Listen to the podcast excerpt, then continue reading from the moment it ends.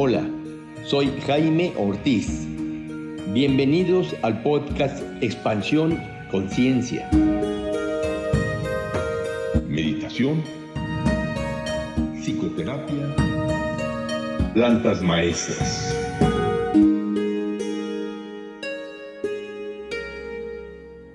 Hola, ¿qué tal amigos? Bienvenidos a este episodio del podcast Expansión Conciencia. En esta ocasión vamos a hablar de la herida primaria, una posibilidad de amarnos. Para hablarnos de este tema he invitado al doctor Víctor Muñoz Olit. Él es cirujano y tiene maestría en orientación y desarrollo humano por la Universidad Iberoamericana. Tiene la especialización en psicoterapia gestal. Es psicoterapeuta y supervisor en core energética con el doctor John Guerracos de Nueva York.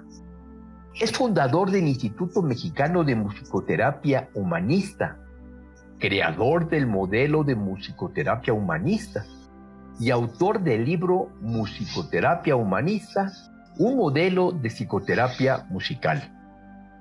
Es codirector del Instituto Aprendiendo a Amar en México. Tiene 35 años de psicoterapeuta individual y grupal. ¿Qué tal? ¿Qué tal, Víctor? ¿Cómo estás?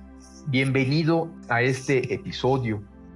Y para empezar, me gustaría que nos digas, cuando decimos la herida primaria, ¿a qué nos referimos con, con este tema? Bueno, primero muchas gracias por la invitación, Jaime. Tenemos tantos años juntos de ser terapeutas y, de ser amigos y bueno, de que nos conocemos nuestras propias heridas y es un placer estar contigo y con tu gente que te escucha en este tema que para mí es apasionante. Cuando yo digo la herida primaria, estoy hablando de una serie de experiencias que sucedieron en la infancia y que no son una sola herida, son muchas heridas. Fuimos lastimados por nuestros padres, por nuestro medio ambiente. Ellos nos dieron lo mejor que tenían sin embargo, no bastó para que no se hicieran o se realizaran las heridas de nuestra infancia, porque somos seres humanos y porque parte del sentido de esta vida es venir a trabajar nuestra herida. Entonces hablo de muchas experiencias que se llaman heridas. Es decir, no es solamente una herida, sino se le llama herida primaria a un grupo de heridas diferentes que tenemos y son incontables, por decirlo de esta manera. ¿Y cómo se forma una herida? Quisiera decirte un poquito antes qué es una herida. ¿Qué es una herida? Sí. Una herida es una impresión que deja una experiencia infantil. Tenemos múltiples impresiones que nuestros padres, nuestros hermanos, eh, la sociedad, dejaron en nosotros. Son experiencias que vivimos en aquel tiempo con un sufrimiento, con un dolor que no fuimos capaces de regularlas, ni siquiera diría de ser conscientes de lo que sucedía. Por ejemplo, alguien que, un niño que fue abandonado, no se sabe abandonado en ese momento tal cual es una herida de abandono. Solo se sabe sufriendo, experimentando dolor, experimentando enojo. Y el niño crece. Y lo que sucede es que este niño que creció se lleva consigo su herida a sus relaciones y a su vida. Y hace que distorsione la percepción del mundo, que distorsione la relación con los otros. Entonces, este niño, por ejemplo, que sufrió una herida de abandono, evidentemente va a percibir con mayor sensibilidad cualquier tipo de detonante externo que tenga que ver con el abandono. Y entonces este niño fácilmente se duele ante cualquier forma de abandono. Incluso te diría justo porque venimos esta vida a trabajar nuestra herida, creamos heridas para trabajarlas. Creamos estas heridas y buscamos, en este caso, te voy a hablar por mí, en mi herida de abandono es muy fácil que yo me dé cuenta quién me está rechazando.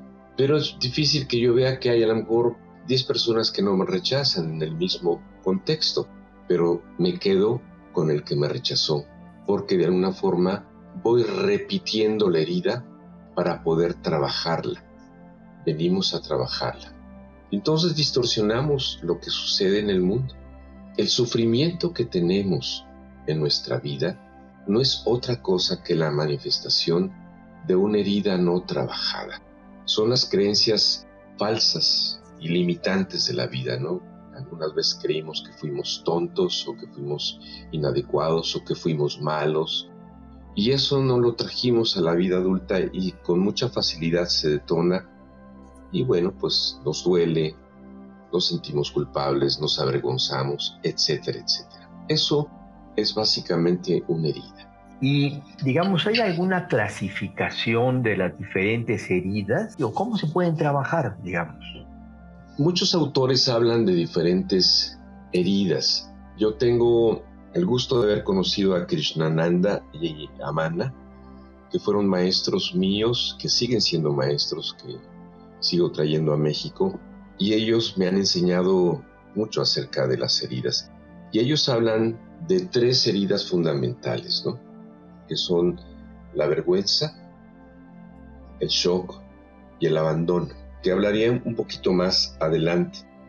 Y estas heridas, uno se pregunta, bueno, ¿cuándo se formaron o en qué época de la vida se formaron o, o qué fue lo que pasó ahí? Y la verdad es que en teoría, Jaime, venimos como una especie de tabula rasa. Esa es una, una hipótesis hay otros que creen que venimos como un sistema abierto, que fluimos libremente y que no hay una respuesta, no hay una respuesta neurótica, una respuesta inadecuada, simplemente respondemos de manera fluida a lo que sucede en la vida.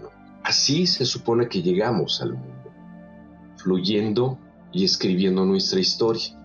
Otros creen que traemos heridas del alma, como heridas para los que creen en esto de otras vidas y que venimos a seguir trabajándolas a esta. Quienes no crean en esto no importa, porque tenemos tantas heridas dentro de esta misma vida que con esa nos basta para trabajar. Son experiencias traumáticas estas heridas que suceden en la primera y segunda infancia. Desde mi parecer, la primera infancia viene de los desde que somos fetos desde que somos, estamos en el vientre de mamá hasta los tres años. La segunda infancia es de los tres años a los seis años. Pero en realidad las heridas se siguen replicando y seguimos creando más procesos que tienen que ver con esas heridas originales o con nuevas heridas que suceden, pero según los autores dicen que el impacto se da en estas edades, el impacto mayor. Y entonces el niño generaliza, el niño no sabe cómo discernir ante lo que vive y entonces el niño generaliza y cuando vivimos, por ejemplo, siguiendo con el ejemplo del niño que vivió el abandono, sus experiencias se convierten en experiencias de abandono de manera constante. Y él piensa o cree o si, si ni siquiera llega a pensar, sabe de alguna manera que está bajo la misma circunstancia generalizando que el mundo es un mundo abandonador y por supuesto que sobreintensifica sus reacciones porque le están detonando una herida. Digo, es, tan simple entender cuando nos cortamos y se nos abre una herida, hay un pedazo de piel que se ve como así como piel viva. Bueno, a ratos hasta el aire, el agua, tocarla nos, nos durísimo porque justamente eso es, es una herida. De esta forma, los niños de estas edades en esos contextos van formando sus heridas. Tengo una duda, Víctor.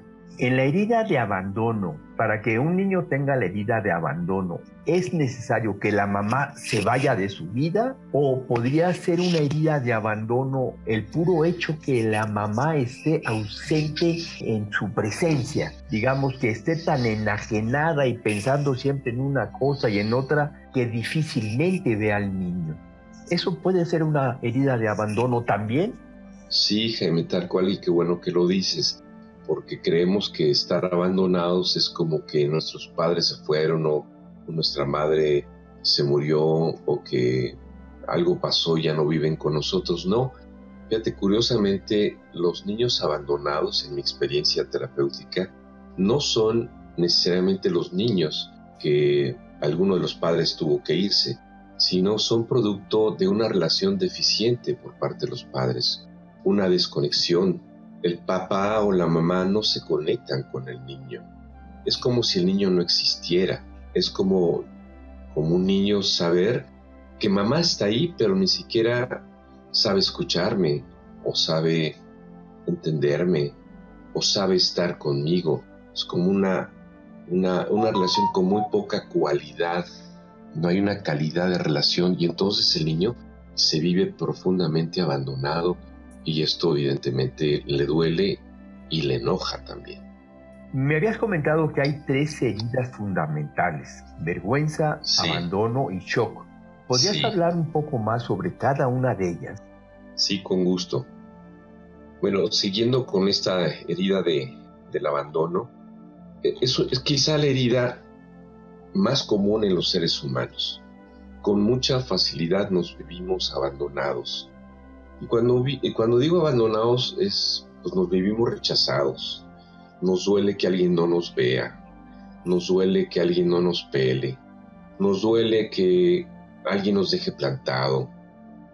Nos duele que se vaya una pareja. Nos duele que se muera alguien que queremos. Somos muy sensibles a esta herida. Y es quizá la más común porque es probablemente la que menos pudimos vivir con una especie de autorregulación en la infancia. La herida del shock, en cambio, es una herida, yo digo que el shock es de las tres heridas es la que está más vinculada con nuestro sistema nervioso, en concreto con nuestro sistema nervioso neurovegetativo, llamado sistema nervioso simpático y parasimpático, que de, simpático no tiene nada, ¿verdad? Porque es el que nos genera miedo, el que nos genera estrés, el que nos genera respirar con más intensidad, etc. El shock es una experiencia muy fuerte, muy, muy fuerte. ¿Y qué sucede con el shock? El niño, pero ya el adulto, te habrá tocado personas en tu experiencia terapéutica, Jaime, que no pueden sentir, que les cuesta mucho trabajo contactar con sus emociones el niño aprendió a no sentir porque era tan fuerte la experiencia que en su sabiduría interna decidió, no conscientemente, no sentir. El niño no se mueve. Incluso a ratos tenemos la imagen de este niño paralizado, ¿no? Que no se puede mover.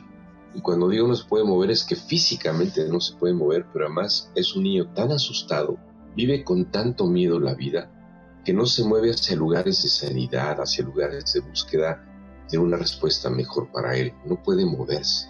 Está, lo que dicen es que estoy choqueado, sí tal cual. Tampoco puede pensar. Tiene como una especie de atontamiento en donde el niño o el adulto, me refiero a ratos como el niño, justo como al niño que vive adentro del adulto. No puede pensar, no puede responder. Es como sentirse totalmente paralizado y mucho menos puede hablar. No puede decir nada. Como si tuviera una armadura que le impide relacionarse emocionalmente con el exterior, que le impide moverse incluso hasta físicamente, que le impide relacionarse hasta verbalmente con el medio ambiente. ¿Sería así? Sí, tal cual. Es una herida que, que nos recuerda mucho a los momentos donde tenemos miedo hay un miedo que es real Si en este momento llega alguien a tu casa y llega con una pistola, vas a tocar un miedo que es real y te va a paralizar. Pero no me refiero a esto cuando hablo de la herida del shock, me refiero a la herida que yo siento o vuelvo a experimentar en mi vida adulta, en donde me paralizo, en donde tengo mucho miedo, donde no sé qué hacer. Y entonces mis relaciones se vuelven profundamente deficientes.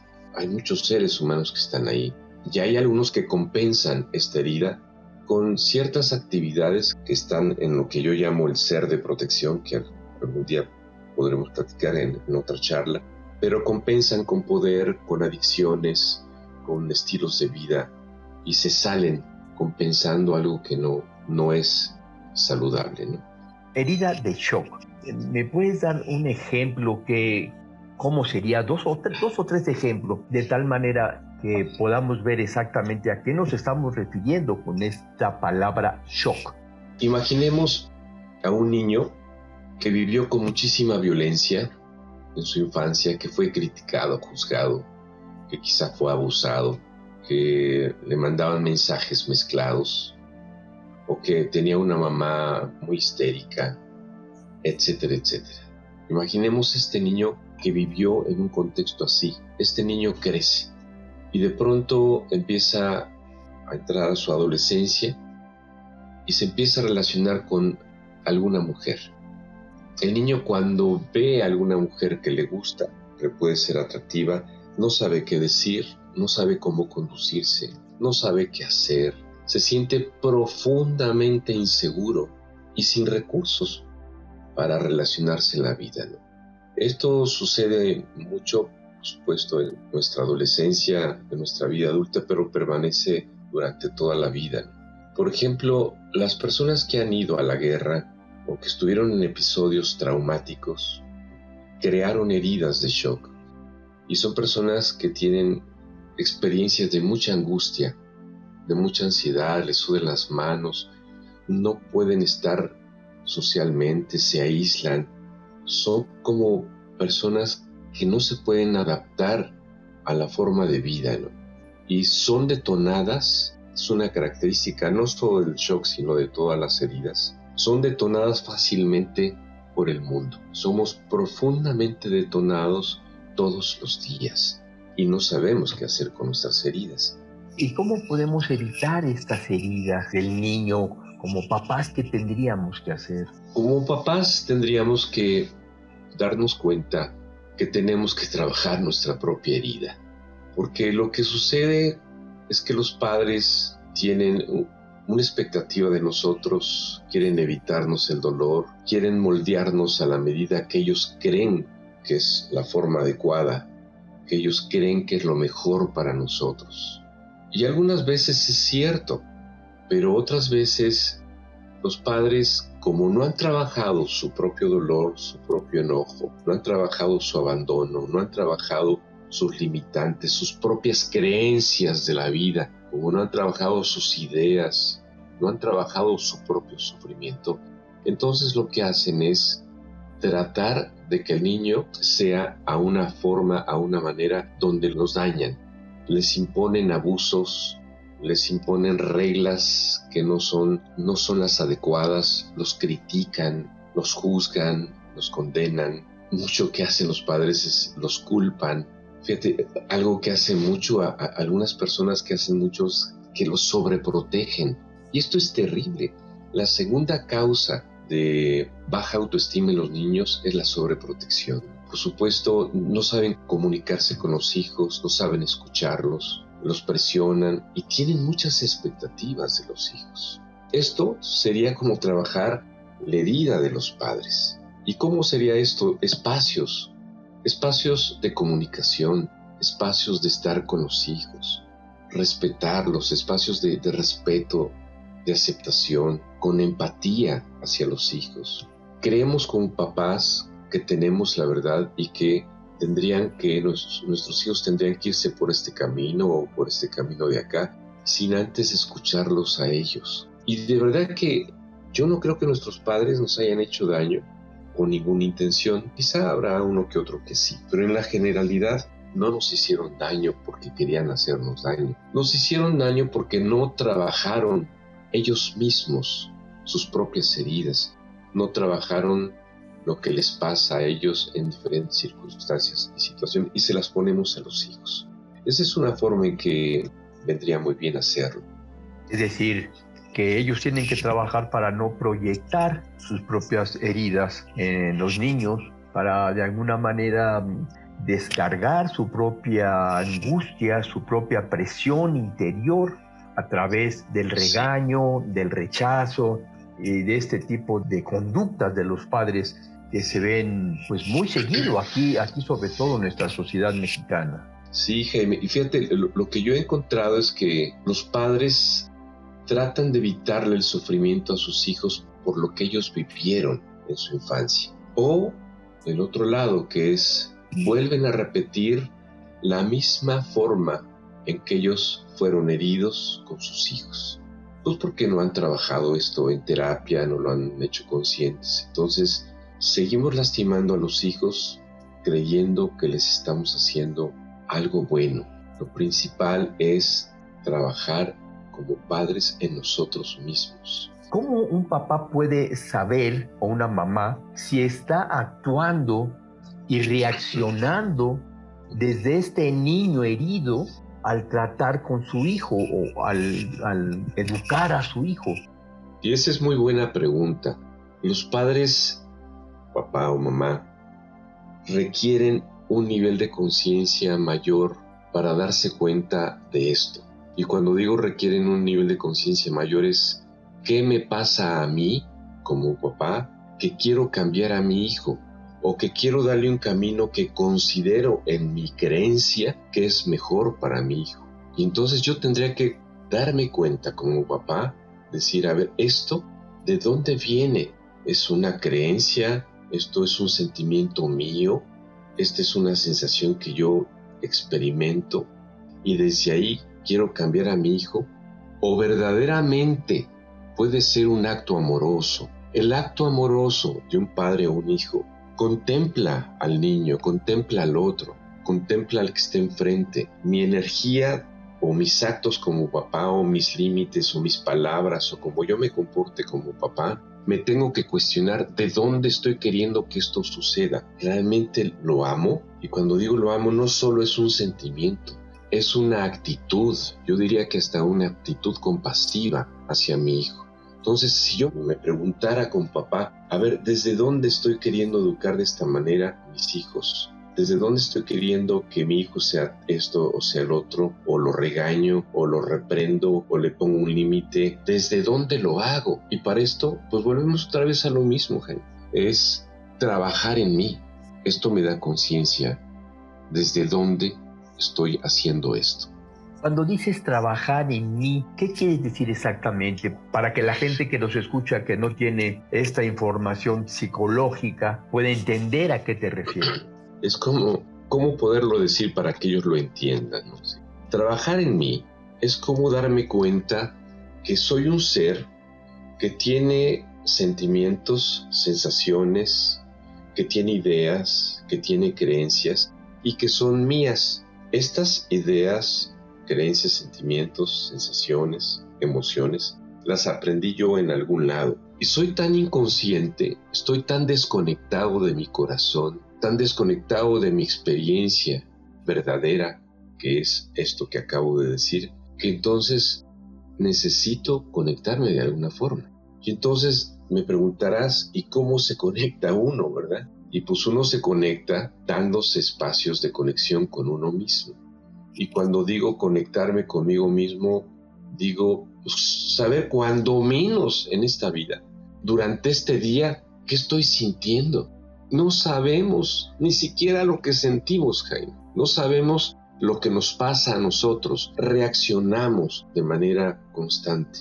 Eso sería como empezar a trabajar en mí esto, pero además darme cuenta que a todo lo que yo reacciono es mío, no hay nada afuera. Lo de afuera son puros detonantes. Lo que mi hijo haga o lo que mi mujer haga o lo que mi compañero de trabajo haga y me produzca en mi dolor es absolutamente mío. Lo que haga el otro es de ellos. Lo que yo siento es mío. No sé si fue claro. Sí, es, muy claro. Quiero puntualizar cuando tú dices que produzca en mí dolor.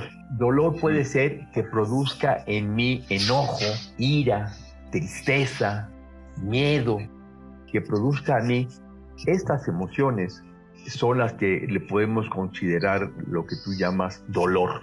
Exactamente. Y fíjate, a, ratos podemos estar conectados con nosotros en experiencias lindas, como cuando podemos sentir el afecto o la alegría de vivir. Pero a ratos ni eso estamos conscientes. Porque nos metieron desde que somos muy niños que en esta vida había que ser exitosos, había que triunfar, había que ser seres pensantes, seres inteligentes. Y entonces, ¿dónde quedó el ser humano que nos mueve en la profundidad? ¿Dónde quedaron nuestras emociones? ¿Dónde quedaron nuestros sentimientos? Estamos profundamente desconectados. Trabajarlo quiere decir entonces conectar con sí, con un, un cuerpo físico, conectar con un cuerpo emocional, conectar con mi intelecto, pero todos, pero generalmente solo estamos conectados nuestra mente. Es una tristeza pero desde ahí vivimos la vida y estamos desconectados con lo que sentimos. Entonces, para poder sanar una herida tenemos que conectarnos con nosotros, aprender a sentir lo que, pues, lo que nos está pasando en un momento determinado. Y no solamente reaccionar, porque ya que reaccionamos, por ejemplo, con ira, nos peleamos o gritamos o, en fin, reaccionamos con esta ira, pues ya quedó de alguna forma expresado este dolor, pero no asimilado. Entonces tal vez tendríamos que parar y entonces responder, sí con la energía de la ira, pero no demostrando la ira ni queriendo atacar, destruir a la otra persona, sino simplemente poder expresar nuestro enojo diciendo, esto que tú haces me enoja. Eso es muy diferente a insultar a la otra persona de forma automática. Sí, el problema no son los sentimientos, que por cierto no hay ni buenos ni malos, solo son. El problema es qué hacemos con ellos. Y generalmente los ponemos en el otro y los actuamos. Y fíjate, aquí estás hablando de algo que a mí me parece muy importante, darnos cuenta cómo desde nuestra herida lastimamos al otro. Desde nuestra herida del abandono, por ejemplo, me siento triste, me siento enojado y entonces voy y lastimo al otro y le pongo mi enojo al otro y entonces lo insulto y entonces digo, como llegaste 10 minutos más tarde, tú eres el que está causando mi herida. Yo digo, no es así. Todo lo que nos pasa es nuestro. Lo de afuera solo son detonantes. Yo siempre me pregunto cómo es que se genera la herida cuando fuimos niños.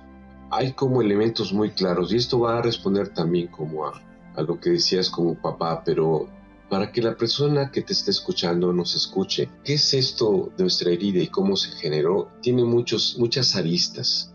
Desde antes de nacer nuestros padres ya tenían una expectativa de nosotros. Y de pronto fuimos algo distinto a, los, a lo que ellos querían. Ya quieren que seamos desde el género, fíjate, quieren que seamos hombres o mujeres, o quieren que seamos de ojos azules, o quieren que, quieren que seamos responsables. Si todas las expectativas que pusieron en nosotros generan herida. Es una energía que transgrede nuestra individualidad. Nosotros somos como somos. Nos culparon de manera constante y nos culparon porque no realizábamos o porque no nos comportábamos de la manera que ellos querían que nosotros nos comportáramos. Y eso generaba culpa y después en la vida adulta seguimos sintiendo culpa por muchísimas causas que por cierto hay dos tipos de causa, la real y la neurótica. La real, pues está real como si yo te pego, pues es real que puede haber un daño en ti y yo quizá me sienta culpable. La irreal, que es la mayoría de las culpas que tenemos, son detonadas porque en herida aprendimos a sentirnos culpables. Y yo veo cómo hay relaciones que siguen juntas desde la culpa. ¿Cómo lo voy a dejar a él? ¿Cómo voy a dejar esto? ¿Cómo me voy a mover? y lo que hago es evitar tocar el sentimiento de la culpa. Otra forma en que fuimos lastimados en nuestra vida fue a través de los juicios. Y aquí quisiera preguntarles a quienes nos escuchan de cuántas formas fuimos juzgados, fuimos criticados, incluso hasta condenados. Deben haber cantidad de formas en que lo fuimos. Los abusos, ¿no? Que son los emocionales, los abusos físicos, los abusos energéticos, los abusos, por supuesto, sexuales. Fuimos abusados. ¿Qué es un abuso? Es, es una conducta, es una palabra, es una actitud de nuestros padres que transgredió nuestros propios límites y que nos lastimó. Como decíamos, la sobreprotección es otra forma en que generan nuestra herida. Cualquier tipo de presión, hay, papás que quieren que los hijos sean perfectos, que sean de una manera o que estudien de tal a tal hora. Con esto no estoy diciendo que los padres no tengan que poner límites. Mi pregunta a los padres cuando pongan un límite es, ¿desde dónde están poniendo su límite? ¿Desde el amor? ¿O lo están poniendo desde una creencia? ¿O desde un sentimiento de enojo o una frustración? ¿Cómo más se genera la herida? Pues la violencia de cualquier tipo. La abierta que me parece dañina pero la encubierta me parece más, más dañina que la abierta. ¿A qué me refiero con violencia encubierta? Por ejemplo, estos padres que pues no gritan, no se pelean, pero que nunca miran a los hijos o finalmente les dan la espalda o los rechazan o les hacen la ley del hielo y creen los padres que están haciendo lo correcto. Y por supuesto, cualquier tipo de rechazo, cualquier tipo de abandono, comparaciones, por decir cualquier cantidad de formas en que fuimos lastimados y heridos. Muy bien, Víctor. Te quiero preguntar, ¿hay alguna, digamos, secuencia o pasos que una persona tiene que seguir para ir sanando sus heridas? Se me ocurre que, por ejemplo, lo primero pues es tomar conciencia de la herida, ¿no? Yo tengo esta herida. Sí, justo con eso comienzo a decirte, sí, yo diría que hay, hay cinco pasos. Y la primera es ser conscientes de que mi herida está presente. ¿Cómo soy consciente de que estoy en mi herida? Por mis sentimientos. Ser conscientes de lo que estoy sintiendo.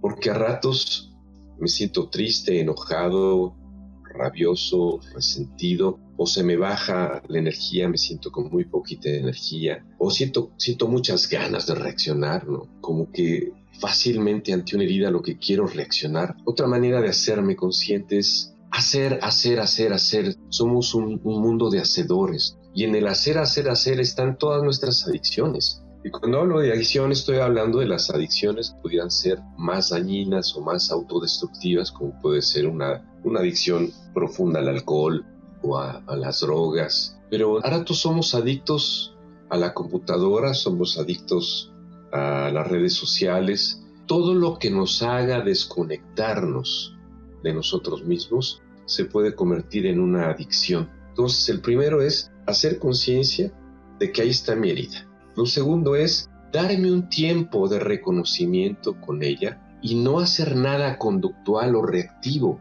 Porque quizá ante la herida del, del, abandono, por ejemplo, puedo estar muy enojado y digo una palabra o aumento la voz o me enojo de otra forma o rompo alguna relación incluso, porque reacciono ante mi herida. Entonces, como aprendí a funcionar así, no me quedo con mi herida, reacciono, hago cosas.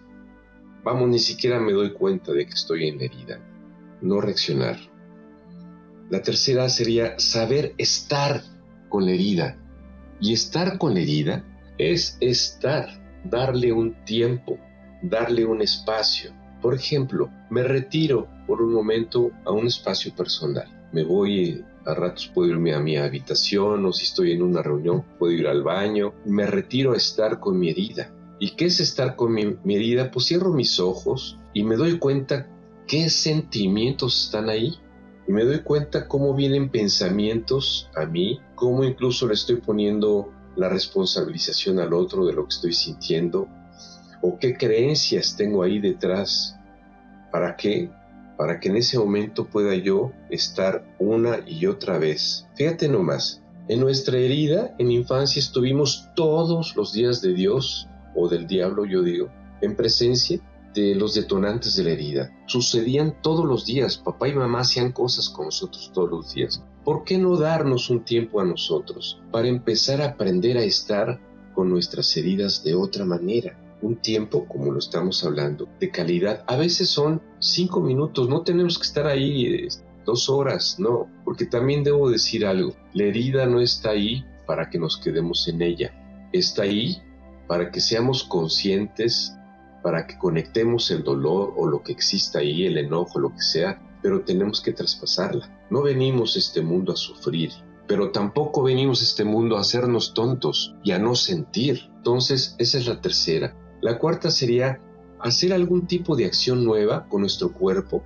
que cambie la neurofisiología de lo que siempre hicimos con la herida. Cuando digo cambiar la neurofisiología, por ejemplo, ya estando solo conmigo, me pongo una mano en la parte de mi cuerpo donde yo estoy sintiendo lo que siento. Y entonces nuestro sistema neurológico comenzará a crear nuevas sinapsis para que nosotros estemos más saludables o de otra forma con nuestra herida. No la hicimos a un lado, tampoco la engrandecimos, simplemente estamos con ella.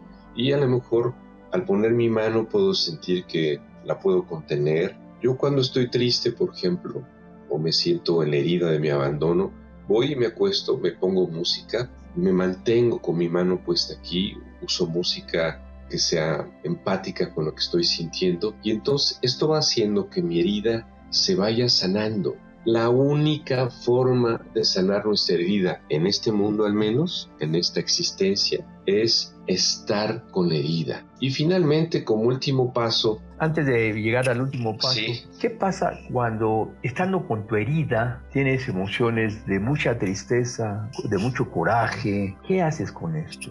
De mucho miedo. Es un poco lo, lo que te decía, ¿no? Me estoy ahí pero hay, como otros recursos que podemos usar, ¿no? Por ejemplo, respirar. Respirar no necesariamente para evitarla, sino para darle una salida energética con mi respiración a lo que estoy sintiendo. Por ejemplo, escuchar música. No la música que me va a quitar lo que siento, no. La música que va a empatizar con lo que esté sintiendo en ese momento. Movilizar mi energía con mi cuerpo. Por ejemplo, cuando yo estoy enojado, me sirve muchísimo ponerme de pie y tomar una postura de arraigo. No me quiero meter a detalles, pero eran las posturas que usaban nuestros toltecas y nuestros hombres antiguos, como las rodillas medias semidobladas, nuestra espalda recta, con nuestro pecho abierto y incluso hasta llegar a vibrar lo que siento. Cuando estoy enojado o tengo miedo, me pongo a vibrar en lo que siento.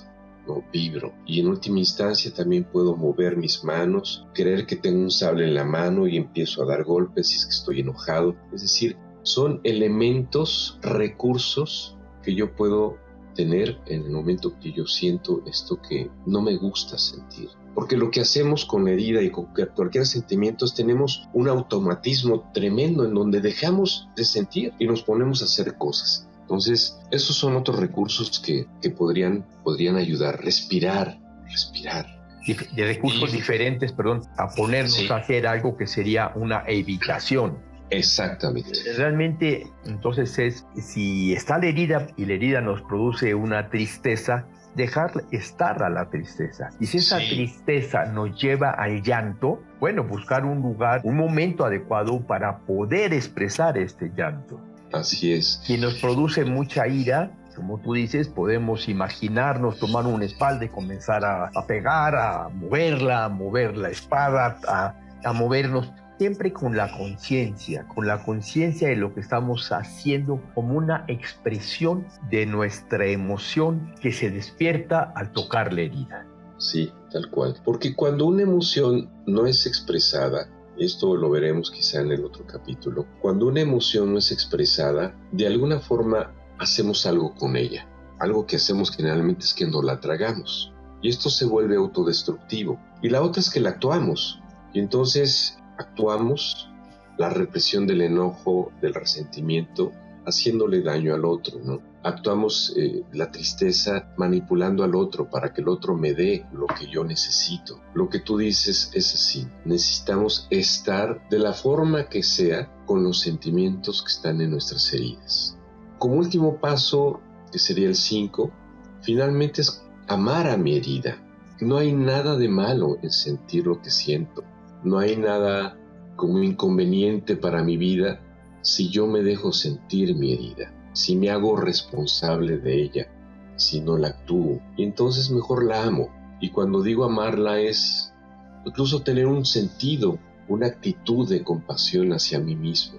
Cuando digo compasión estoy hablando de la verdadera compasión, no lástima, sino compasión. Estar con lo que yo soy en, en mi herida, amándola y teniendo un sentido de compasión, porque todo en esta vida, Jaime, y estarás de acuerdo conmigo en todos los caminos que hemos caminado juntos, que el amor es la energía más poderosa que tenemos para que las cosas se transformen. Cuando lo hacemos hacia nosotros o cuando lo hacemos hacia el otro, no importa. El amor es lo que más nos ayuda a transformar nuestra vida.